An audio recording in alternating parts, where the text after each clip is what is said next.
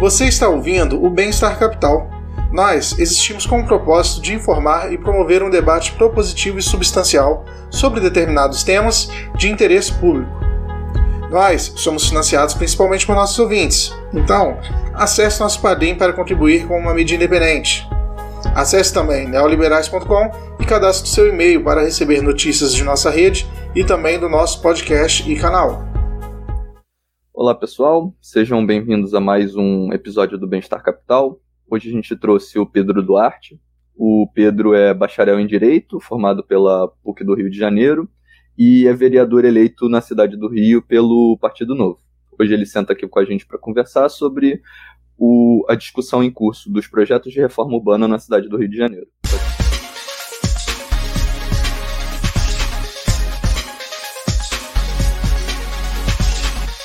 Quando eu cheguei na pena, economia eu sabia pouco, porque tinha feito a FRJ, né? O stalinista lá, não tem o que discutir. Eu acho que não deveria ser sentado para conversar com, na, na, mesa dos adultos. O prefeito Eduardo Paes, eu acho que ele, ele, também fez parte dessa história nefasta. Né? Chega na hora H, eu não pago, eu sou acionista.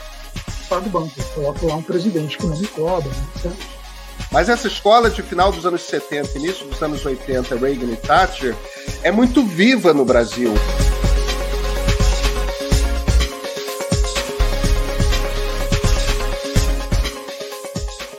A Câmara de Vereadores aprovou recentemente o projeto de lei que foi enviado pelo prefeito Eduardo Paes e instituiu o programa Reviver Centro. Eu queria então começar te perguntando assim a sua visão geral em relação ao diagnóstico que foi feito pela prefeitura e a sua visão geral em relação ao plano. Para Gabriel, Pedro, desde já agradecer o convite para estar aqui com vocês no Bem-Estar Capital, sobretudo falando de um tema que normalmente muitos liberais não abordam diretamente, que é o tema do urbanismo e uma área que é quase que intrinsecamente regulada, é o espaço público. O espaço público naturalmente será regulado, é uma discussão que a gente, da qual a gente não tem como fugir. Então temos que nos valer, na minha visão, dos nossos princípios, é, dos nossos valores da liberdade, do que nós defendemos e acreditamos, mas dentro do urbanismo, que nem sempre é uma tarefa fácil. E com relação ao tema da, da reocupação do centro, não é hoje uma dificuldade só da cidade do Rio de Janeiro, é uma dificuldade dos centros urbanos do Brasil e do mundo. Se você jogar no Google, for procurar, Londres hoje discute isso, Nova York discute isso, Paris, as principais cidades do mundo debatem esse assunto, porque elas passaram por um fenômeno muito parecido. Todas no passado, numa visão, inclusive, que no geral veio do Estado, criou, desenhava a cidade e, e as regiões nas quais as pessoas poderiam morar ou trabalhar. Então, os centros urbanos sempre foram desenhados pelo Estado como áreas de trabalho, área na qual as pessoas deveriam trabalhar e não residir. Aqui no Rio de Janeiro, por exemplo, foi proibido, proibido construir moradias no centro da cidade, nosso centro comercial, durante 30 anos. Do meio da década de 60, 70 inteiro, década de 80 inteiro, até década de 90, quando o prefeito César Maia, então o prefeito César Maia mudou isso, foram três décadas de proibição porque havia uma concepção de que nos centros comerciais as pessoas não deveriam morar, e assim foi feito em vários lugares do mundo. E com esse processo de, de, de home office, de digitalização do, do mercado de trabalho, de distanciamento é, das pessoas querendo morar em regiões mais distantes, com mais qualidade de vida, com mais espaço, com mais verde. Enfim, os padrões de vida das pessoas foram mudando e os centros urbanos já vinham num processo de, de certo esvaziamento, com a criação de diferentes polos comerciais nas cidades. Então, quase toda grande cidade do mundo tem um novo distrito comercial.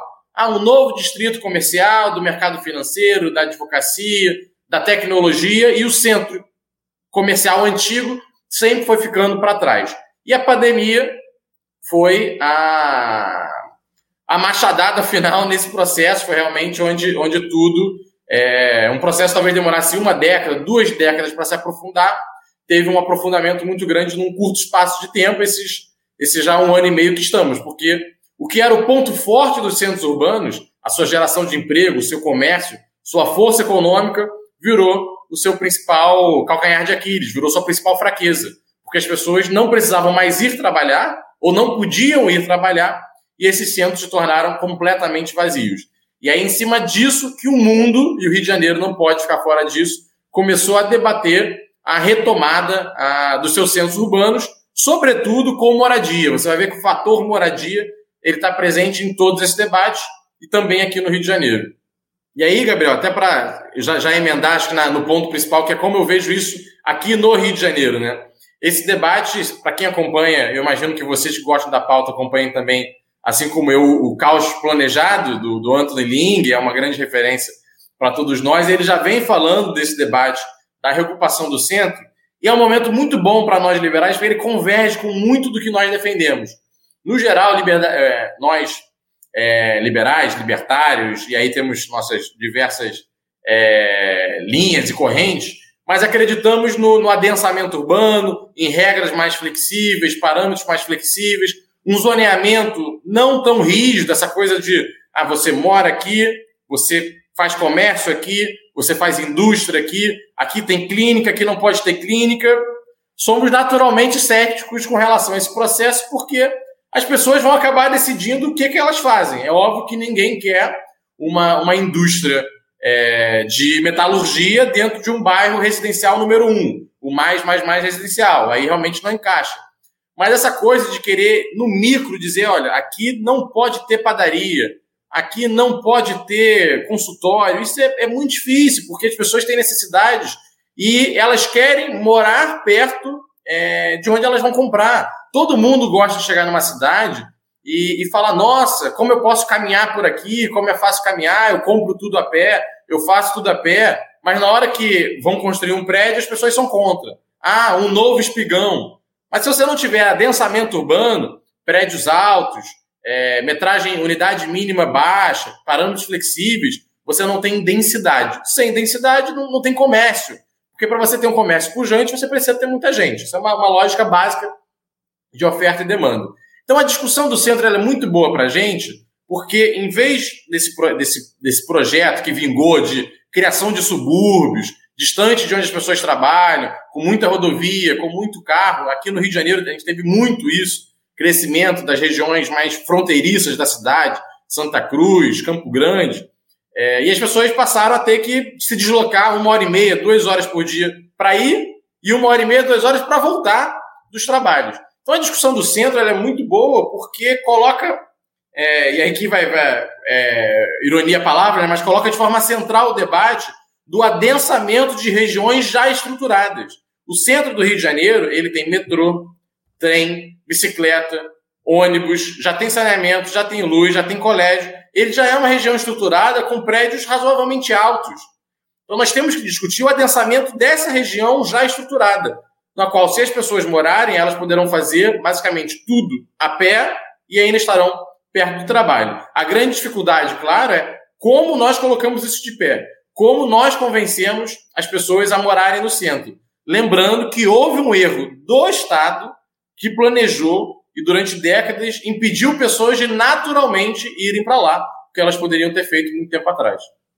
É, realmente, assim, né? E, e o urbanismo aqui, né, já tem essa, essa característica planejadora, aí você junta com o pessoal do direito também, né, aí acaba criando esse tipo de distorção, né, e é, essas consequências todas que a gente já está cansado de saber. Aí agora, né, eu vou tratar de um, de um instrumento que eu achei muito interessante desse plano, né, que muda um pouco a lógica da política habitacional, né, que foi adotada aí nas últimas décadas, é, então, um dos novos instrumentos né, da política urbana instituída pelo projeto foi o programa de locação social. Né? Aí o que acontece? O, incorporador ele recebe um bônus no direito de, de construir, né, o que é, consequentemente vai gerar menos custos para ele, né, por conta desse acréscimo, desde que ele destine 20% das unidades habitacionais ao portfólio desse projeto né, de locação social pelo prazo de 30 anos. É, aí, considerando o fracasso né, de vários programas, como Minha Casa Minha Vida, né, que é o maior exemplo que a gente tem, é, você vê, assim, acha que esse instrumento deveria ser expandido? Qual é a sua opinião sobre isso?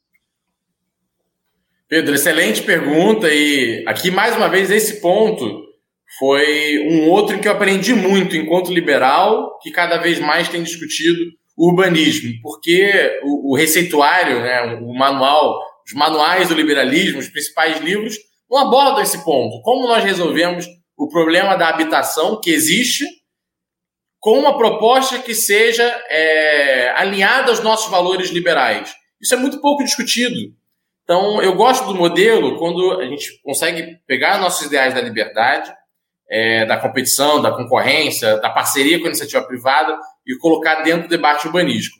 E aí sempre fez sentido, eu sempre fui muito crítico ao modelo do Minha Casa Minha Vida, e no início eu não sabia, eu, eu via que ele não encaixava no que eu acreditava, mas eu, eu não entendia muito bem o porquê, e lendo agora eu tenho mais clareza. O Minha Casa Minha Vida, ele não é um projeto habitacional, ele é um projeto de geração de emprego, de trabalho através da construção civil. E formou grandes campeões nacionais que nós vimos os problemas que depois geraram. Né? Uma das maiores empresas que mais se beneficiaram, na verdade, a que mais construiu Minha Casa Minha Vida, depois virou uma empresa que comprou, investiu em clube de futebol e comprou rádio e hoje tem um canal na TV. Assim, qual é a relação que essa empresa com, com, ela é tão eficiente assim para começar a se entrar em outros ramos ou ela de fato se tornou um colosso porque foi muito beneficiada com a política de governo que não era de habitação. Ah, Pedro, mas por que não é de habitação se ele já era casa? Porque habitação não é só, beleza, toma aqui esse, esse, esse, essa metragem quadrada, toma aqui essas quatro paredes, mora aí. Minha Casa Minha Vida, ele era um modelo em que a, a, o governo federal pagava você, a, as empresas privadas para construírem uma metragem, mas não, não colocava critérios de habitabilidade. Por exemplo, ser perto de comércio, saneamento, luz, é, o quão distante vai estar do, do, do, mercado de trabalho. Não havia menor análise com relação a isso.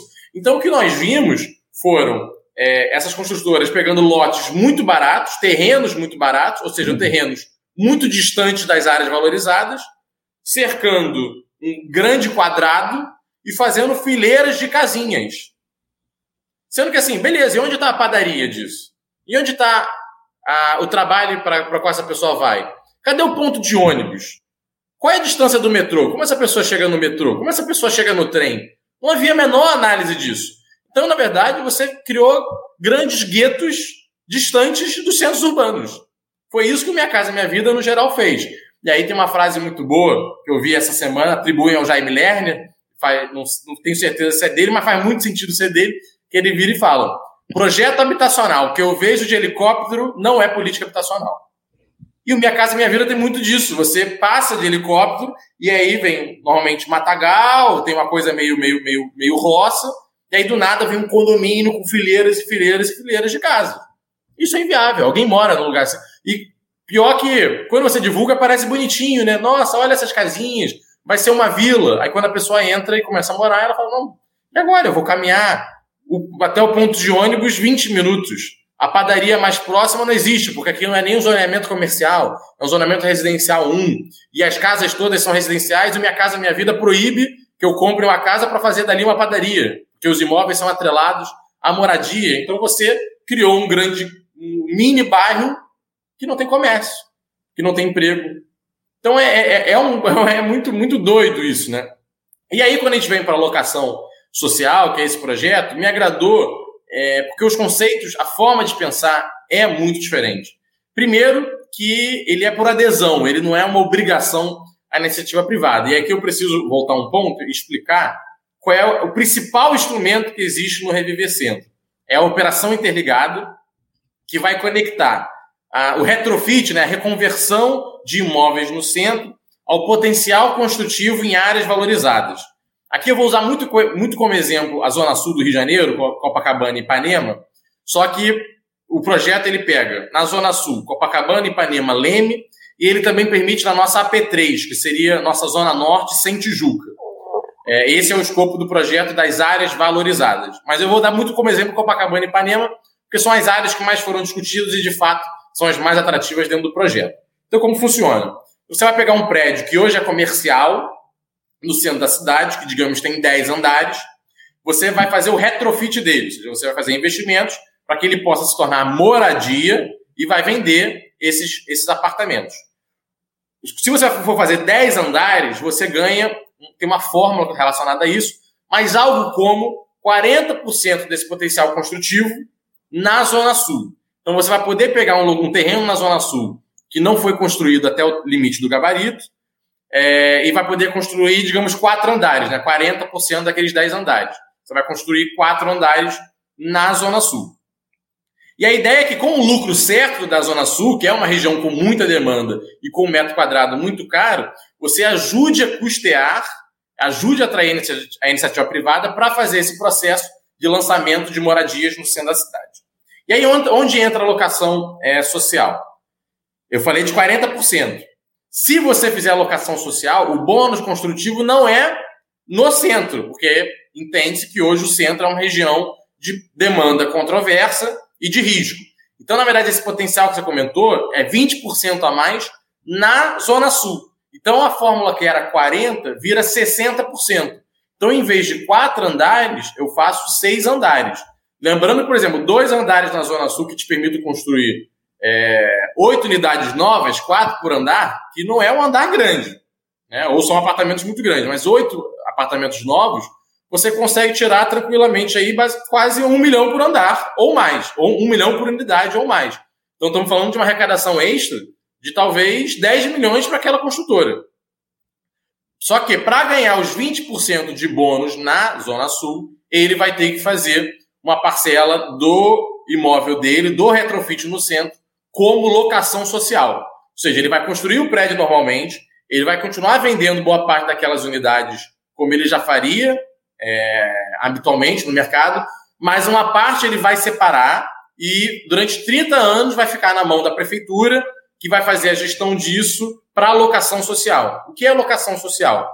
É, é um aluguel subsidiado. Então você vai escolher no nosso projeto, é, por exemplo, estudantes universitários, estudantes cotistas têm preferência, servidores públicos de zero a seis salários mínimos, trabalhadores é, que morem hoje, na verdade, que trabalhem perto do centro, mas morem distantes de, de baixa renda. Tem lá alguns uns incisos que elencam grupos possíveis, e esses grupos vão poder ter esse aluguel subsidiado. Então, em vez de pagar um aluguel mais caro, eles vão pagar um aluguel mais barato, mas não é a prefeitura que está é, aportando dinheiro para eles pagarem aluguel mais barato.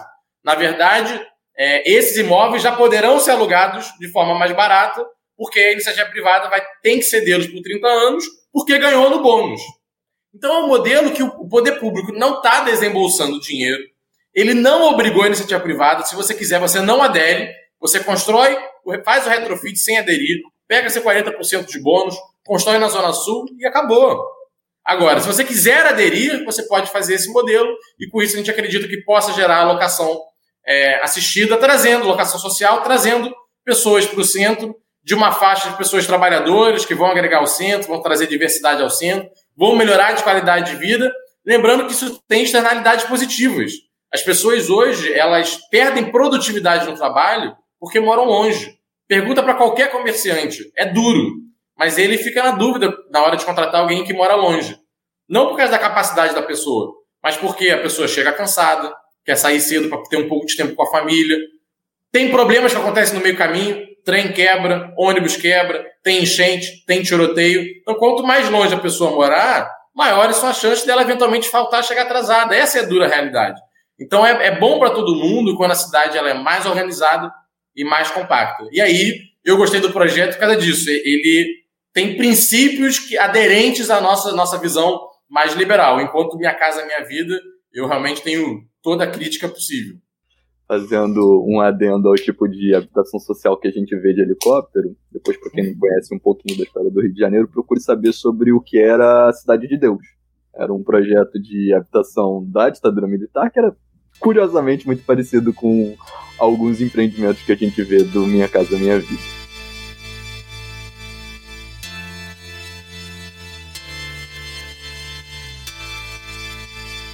Seguindo então, Pedro, é, uma das críticas que eu acho mais razoáveis ao, ao projeto foi ele não ele ter abarcado apenas o centro e não ter abarcado a região portuária. E tendo em vista que a região do Porto do Rio de Janeiro recebeu muito investimento no contexto da Copa, da, das reformas da cidade para a Copa de 2014 e para as Olimpíadas de 2016, é, eu queria saber como é que você enxerga isso. Foi um erro do projeto não ter abarcado essa região? Como é que você vê essa questão? Bom, Gabriel, essa pergunta é muito boa, mas eu vejo que o debate aconteceu muito dentro da Câmara Municipal e muito externamente também, mas ele é quase um debate inviável, impossível de acontecer juridicamente falando. Por quê? É, a região do Porto, ela foi aprovada, é, foi criada através de uma operação urbana consorciada, um instrumento previsto no Estatuto da Cidade, e houve ali a, a criação de uma companhia de desenvolvimento urbano da região portuária, a CEDURP. E a CEDURP, ela detém a, a gestão daquela região da cidade. Então, é, é um modelo de, de concessão urbanística, de fato, você concedeu é, uma região da sua cidade para que ela passasse a ser gerida pela iniciativa privada, um capital misto, mas a prefeitura não, digamos assim, ela não é mais a prefeitura ali. Naquela região, quem determina os parâmetros urbanísticos, quem faz a manutenção, quem faz os investimentos, quem conversa com o investidor, quem adequa, enfim, qualquer tipo de parceria como essa, não é mais a prefeitura, é a SEDURP. Então, tem que haver, claro, uma, um diálogo forte entre a prefeitura e a SEDURP, para que elas estejam alinhadas no seu objetivo, mas a prefeitura hoje não pode, não poderia colocar a área do Porto Maravilha dentro do Reviver Centro, porque quem faz a condução, mais uma vez, quem faz a condução da política urbanística no Porto Maravilha não é mais a prefeitura enquanto durar a, essa concessão, enquanto durar a operação urbana consociada nas mãos da SEDURB. Então é um debate que ele é muito justo e meritório, porque estamos falando de duas regiões muito próximas, com problemas muito similares, ainda que contextos muito diferentes da realidade dos prédios, da realidade da infraestrutura, da realidade dos moradores, mas realmente faria muito sentido elas estarem juntas, mas não tem como, porque é, em função da concessão, em função da existência da SEDURP e da operação urbana consociada, é, não pode ser feito dessa forma. Mas a SEDURP está muito alinhada na questão de trazer habitação, e hoje, quando você acompanha, eles divulgam muito é, esse lado, eles estão divulgando muito Reviver, e estão correndo atrás do Porto Maravilha, enfim, corrigir erros que tivemos no passado e passar a atrair novos residenciais. E esse ano já, já anunciaram alguns investimentos novos que vamos ter na região é, com relação à, à moradia. Realmente, essa, essa questão dos portos, né, especificamente, ela vem sendo debatida em vários lugares, até Porto Alegre, lá na região do Guaíba e tal, que tem um potencial grande, muitas vezes fica né, muito aquém da, da possibilidade ali de ter pelo retorno que isso pode trazer para a cidade. É, agora a gente, né, mudando um pouco de assunto, né, a gente vai entrar num assunto que eu gosto muito, que é, eu dedico boa parte dos meus estudos, que é a regularização fundiária, né, que infelizmente é um conceito que fica aí, né, à margem dos debates no Brasil, muito pouca gente trata disso, e, assim, a regularização fundiária é um processo, né, que ele não só você conceder um título de propriedade para a pessoa, né, ele, assim, o conceito amplo dele, está previsto em lei, é de realmente um procedimento urbanístico e ambiental, né, de se adequar aquelas regiões aos, aos parâmetros do plano diretor, né, a, dentro dos, dos parâmetros ambientais exigidos e tal, e implementar infraestrutura, serviços, né, que é realmente essencial. E assim, né, tratam, ela é passível de ocorrer no que chamam de aglomerados subnormais, que é o termo técnico usado e você tem como maior exemplo as favelas, né? Tem vários outros, mas a favela realmente é o mais emblemático, principalmente na cidade do Rio. E assim, né? Se a gente sabendo do tanto de favela, né, da quantidade de, de imóveis em situação de, de, de irregularidade e tal, é, eu queria saber assim, como que você enxerga essa questão, né? Se é uma coisa que, que você já parou para pensar, é, qual que é a sua visão sobre isso? Porque eu acho assim, a grande, o grande triunfo, né, a grande vantagem da regularização fundiária é justamente ser o oposto também da, Minha Casa Minha Vida, né? Não mandar o pessoal lá para longe, você arruma o que já está ali. Então, eu queria saber, assim, como você enxerga isso, se já né, refletiu acerca né, desse tema e tal, porque realmente eu, eu vi poucas opiniões até hoje sobre, sobre esse procedimento, que para mim tem uma relevância muito grande.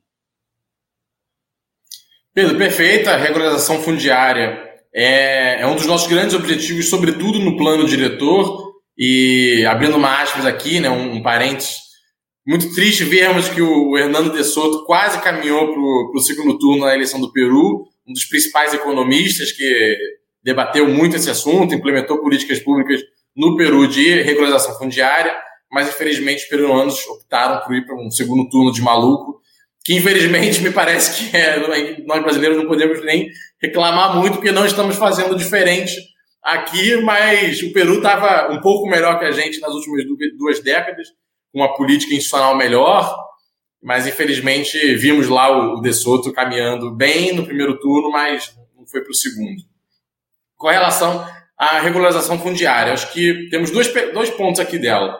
Um, dentro do Reviver Centro, é, no próprio projeto já se fala sobre regularização fundiária, que seria muito mais fácil no centro, quando nós falamos de prédios que são muito antigos, porque, enfim, capital do ex-capital do Brasil, capital do Império, já foi capital da Europa, inclusive, na época Portugal estava com a sede no Rio de Janeiro.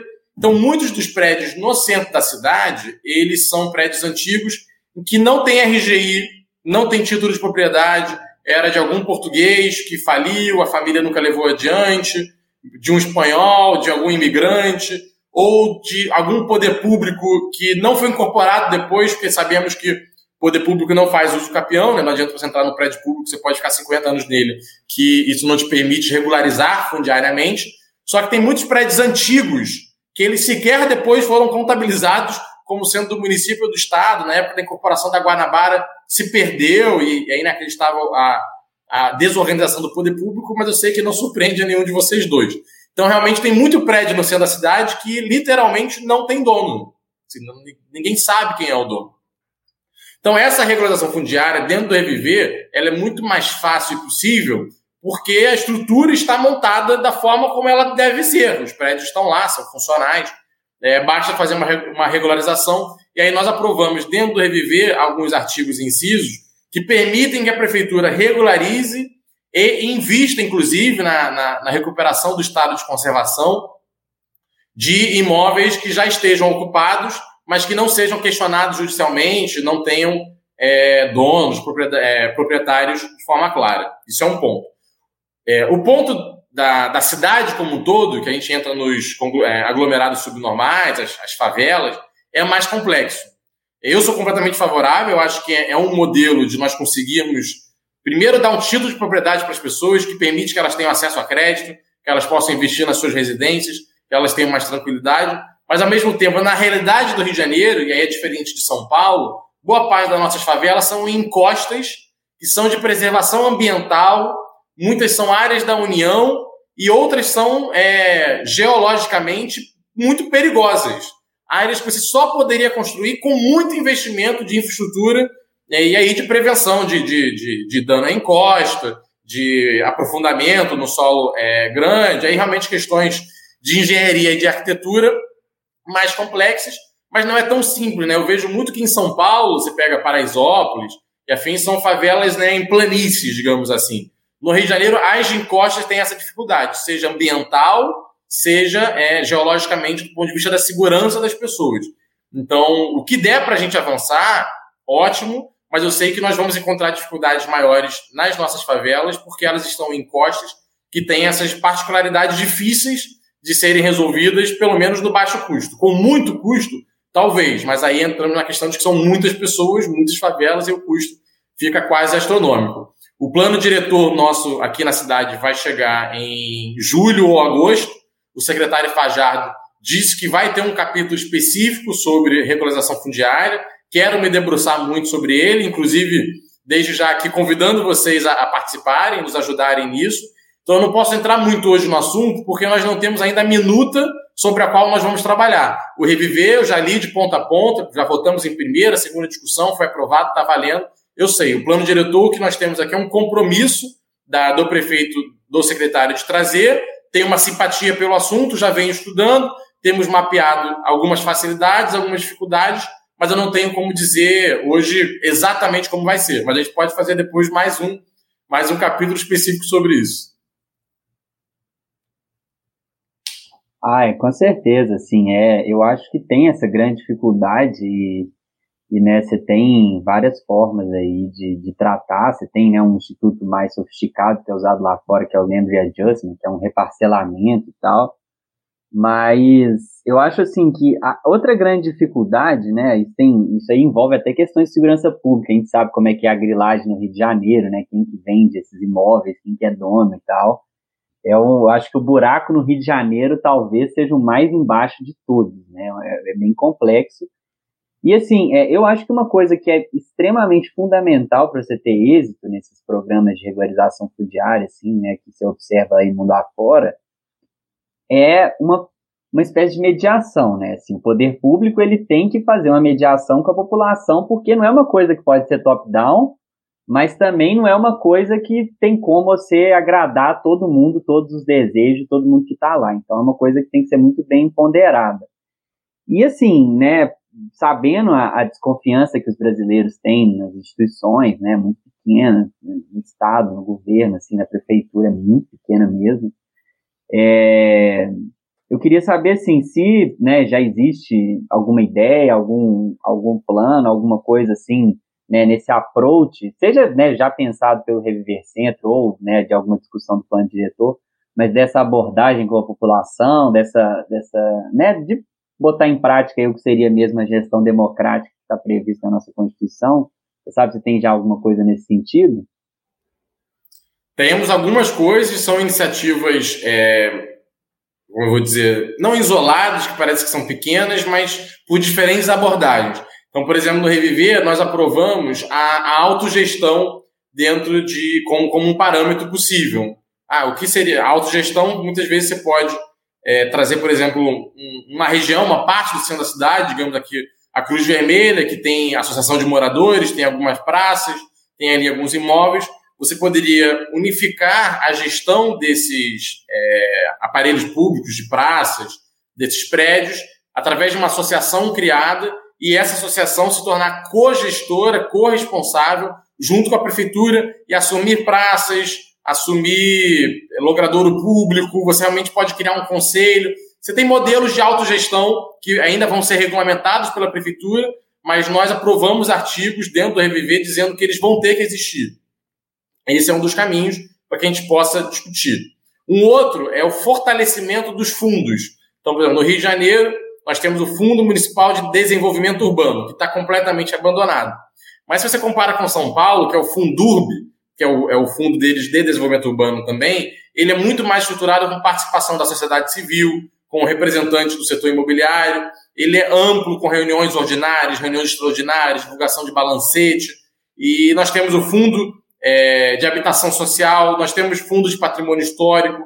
Então, é, infelizmente, a prefeitura, o governo como um todo, sempre viu esse fundo, esses fundos muito da perspectiva da gestão de recursos.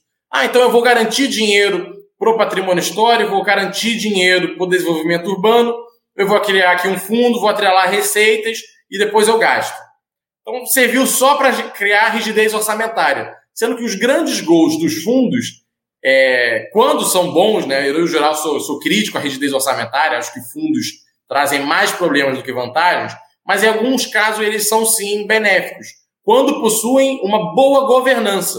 O gol do Fundurb em São Paulo é a governança e não a vinculação de receitas. Por quê? Quando você pega as pessoas que são interessadas no, no investimento daqueles bairros, né? quem mora no bairro, associação de moradores, quem investe no bairro como incorporadores, você coloca essas pessoas, essa governança, dentro do Fundo de Desenvolvimento Urbano. E tudo que é pago de outorga, ou seja, para construir né, para quem nos acompanha e não conhece, muitas vezes para construir até determinada altura, digamos, ah, você tem um terreno, pode construir até oito andares. Você tem que pagar pelos oito andares para você poder construir. Isso vai variar conforme o coeficiente básico, tá? uma outra discussão, mas você gera uma verba. É, outorga onerosa do direito de construir, a principal delas, São Paulo, nos últimos sete anos, arrecadou mais de 2 bilhões com outorga onerosa do direito de construir. Então é muito dinheiro.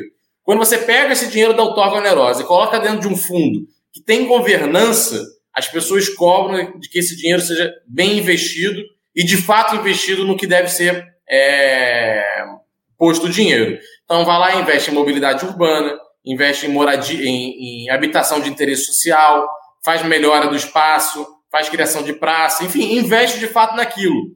É bom para o investidor, porque a área na qual ele investiu e fez o prédio passa a ser mais valorizada, porque é uma área com investimento urbanístico. O morador gosta, porque, enfim, a sua região teve investimento. E o poder público passa a ter uma arrecadação ainda melhor em cima da outorga onerosa, porque a outorga leva como, é, na sua fórmula, a valorização dos imóveis. Então, aqui dentro do Rio de Janeiro, é uma preocupação nossa o fortalecimento dos fundos, não pela perspectiva da rigidez orçamentária, mas pela pegada da governança e mais participação das pessoas, é, das associações dentro da gestão pública.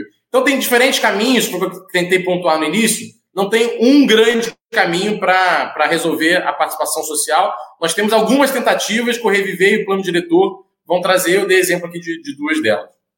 Perfeito, Pedro. Você já, então, é, deu início ao nosso último assunto. É, o plano diretor ele vai ser, claro, o próximo grande debate é, da pauta urbana no Rio de Janeiro, isso é, indiscutível. Ele ainda está numa fase inicial, né, ainda vai passar pelas é, audiências públicas para que depois a, a prefeitura é, divulgue uma minuta do plano e aí passa por todo esse processo antes dele chegar à Câmara de Vereadores. Mas, de qualquer forma, eu queria já adiantar um pouco essa discussão e te perguntar, com relação ao plano diretor, qual que é a, como, qual que é, primeiro, a sua expectativa com relação a isso, como que está o clima e o debate na Câmara de Vereadores em relação a essas, as, questões que o plano toca, e também te perguntar qual que vai ser a agenda que você quer trazer para a discussão do plano diretor. Perfeito, Gabriel. Inclusive, nós temos sido muito ativos nesse debate inicial do plano diretor. A Câmara de Vereadores, em fevereiro, criou uma comissão específica para isso, a Comissão de Acompanhamento da Revisão do Plano Diretor. É, eu, me, eu me inscrevi nela, sou membro, consegui me eleger vice-presidente, então hoje eu sou o primeiro vice-presidente dessa comissão, que me, me permitiu ter uma atuação muito forte.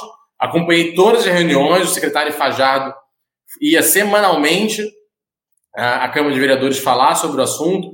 Fizemos pelo menos uma reunião para cada área de planejamento da cidade. Então, aqui é de AP1 até AP5. Cada AP teve uma reunião específica dentro da Câmara de Vereadores para falar sobre isso.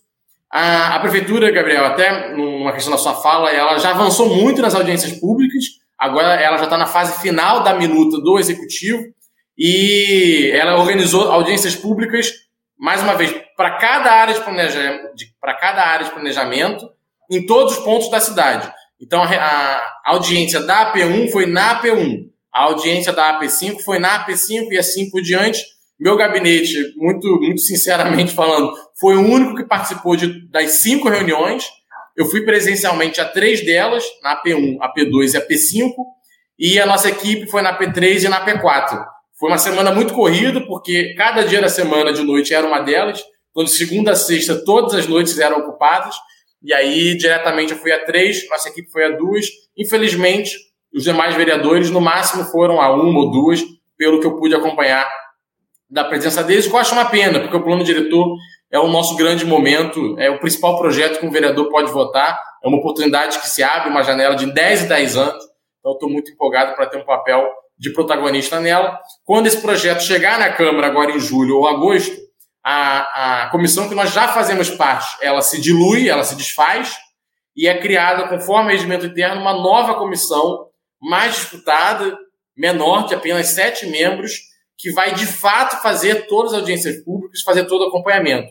Hoje eu estou no momento de disputar os votos para estar dentro dessa comissão. Eu preciso do voto de seis vereadores para estar lá. Estamos confiantes que vai dar certo, vamos torcer aí. Mas, independentemente disso, estaremos muito ativos ao longo dos próximos seis meses.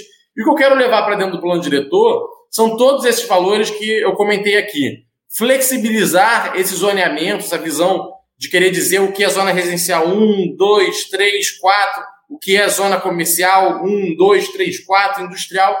Isso está ficando cada vez é, mais fluido. A cidade está se entrelaçando cada vez mais.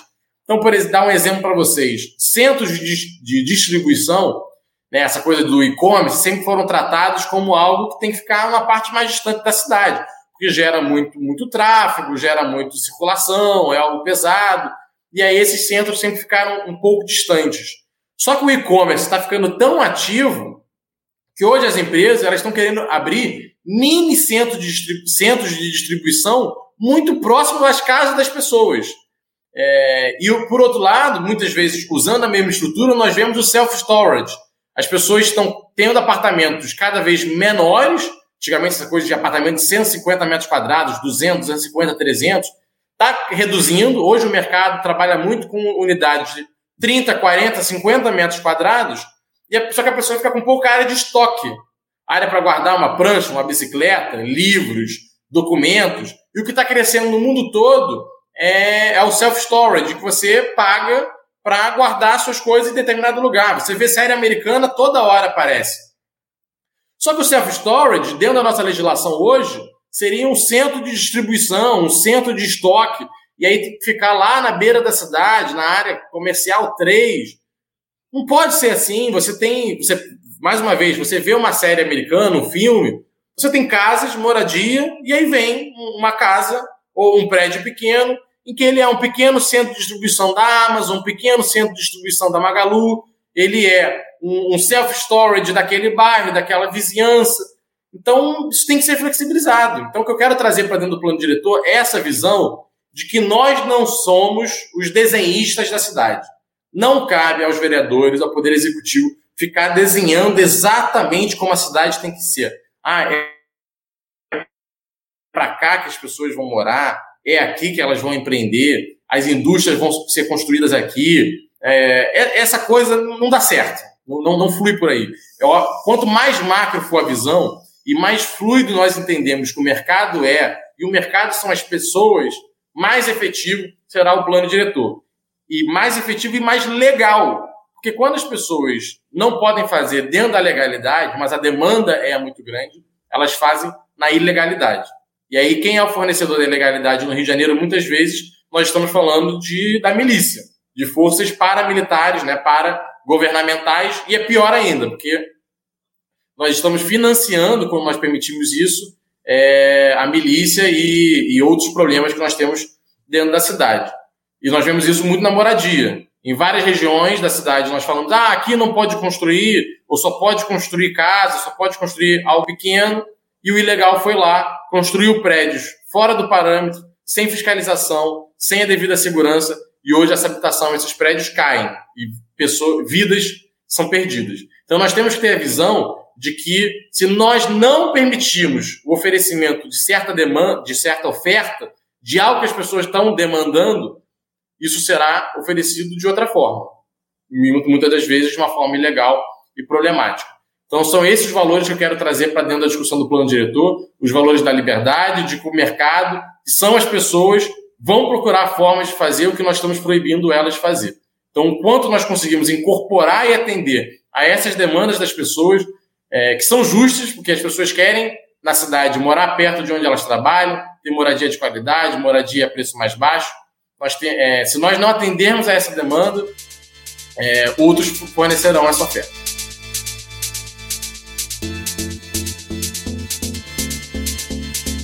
Tocando também um ponto, num, num ponto que você é, tentou abordar durante toda a nossa conversa, além do plano diretor no Rio de Janeiro, o, a cidade tem é, normas urbanísticas mil que são promulgadas através de vários institutos legais diferentes. Né? Tem o plano de alinhamento, tem o código de obra, tem a própria lei de uso e ocupação do solo, que espero que venha a ser rediscutida. E, e, e, e, o zoneamento também. Detalhe que a lei de zoneamento ela foi aprovada por decreto, ainda na, na ditadura militar, que eu não, não, não sou do direito, mas me parece absurdo que ainda seja vigente, mas enfim. É, e existe é, na discussão do direito urbanístico, o professor Vitor Carvalho Pinto aborda muito essa questão, que é a unificação de todos esses instrumentos legais em um único plano, preferencialmente o plano diretor, mas ele chama de código de urbanístico, e é uma, uma outra discussão.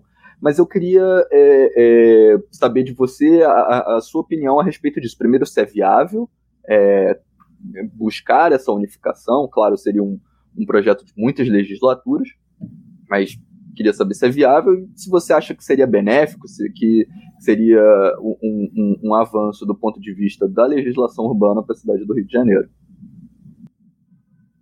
100% viável e 100% alinhado com o que nós entendemos como correto aqui. Inclusive, tivemos reunião com o professor Vitor Carvalho Pinto, atualmente professor do INSPER, uma grande referência no debate nacional.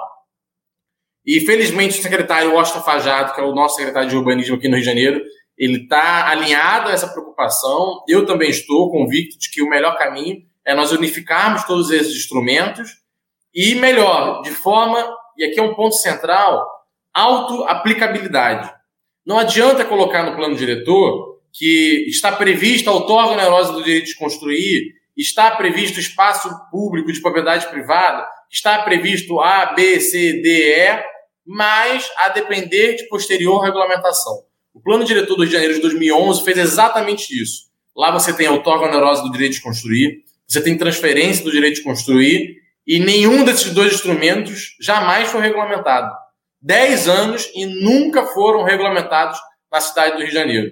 Nós temos dentro do zoneamento, por exemplo, a lei, nossa lei orgânica, ela vira e fala que prédios na divisa, colados na divisa, só podem ser construídos até 12 metros de altura, o que é um gabarito baixíssimo, muito restritivo, né? Dá basicamente três ou quatro andares, a depender da forma como se, como se constrói.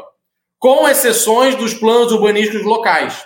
Então, no Rio de Janeiro, você tem alguns PEUs, então, por exemplo, ah, o PEU do Leblon, o PEU de Campo Grande, e ele permite que você crie uma exceção à lei orgânica e regulamente um padrão é, urbanístico diferenciado.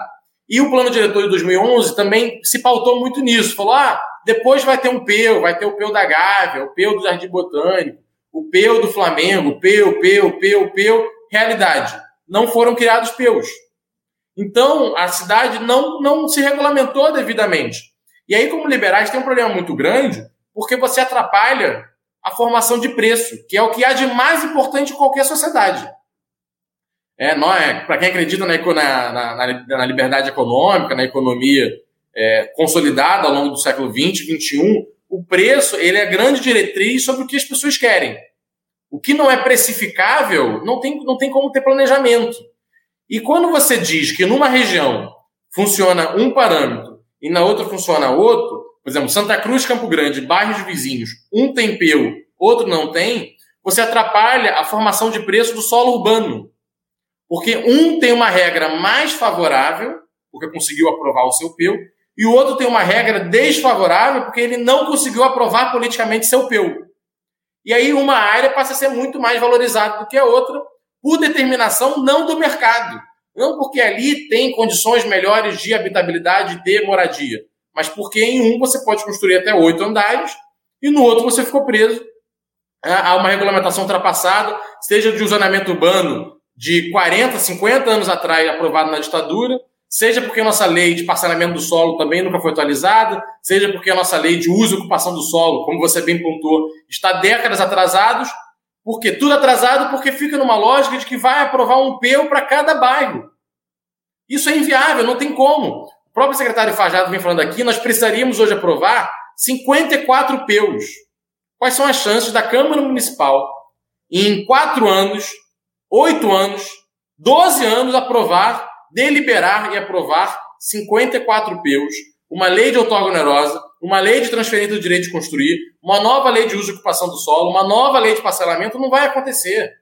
Nós temos que centralizar todos esses instrumentos, todo esse debate dentro do plano diretor e com alta aplicabilidade. Não adianta debater e dizer que depois vai regulamentar, porque nunca regulamenta.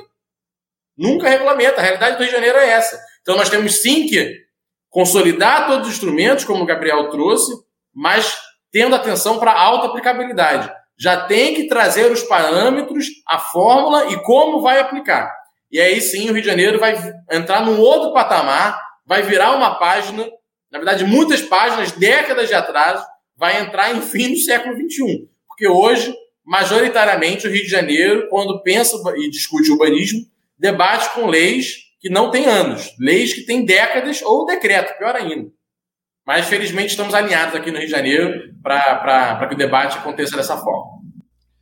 Perfeito, Pedro. É, foi um, um, um, debate muito produtivo. A gente ainda tem mais um monte de questões para abordar, mas eu sei que o, o seu tempo é, é curto.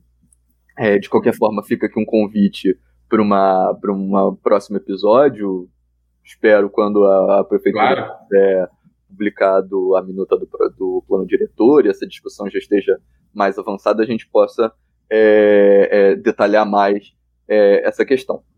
Bom, é, a gente chega então mais, ao fim de mais um episódio do Bem-Estar Capital. Eu queria, de novo, agradecer ao Pedro Duarte pela presença, pela contribuição. E é isso. Muito obrigado e até a próxima. Para mim é um prazer ter participado. Obrigado.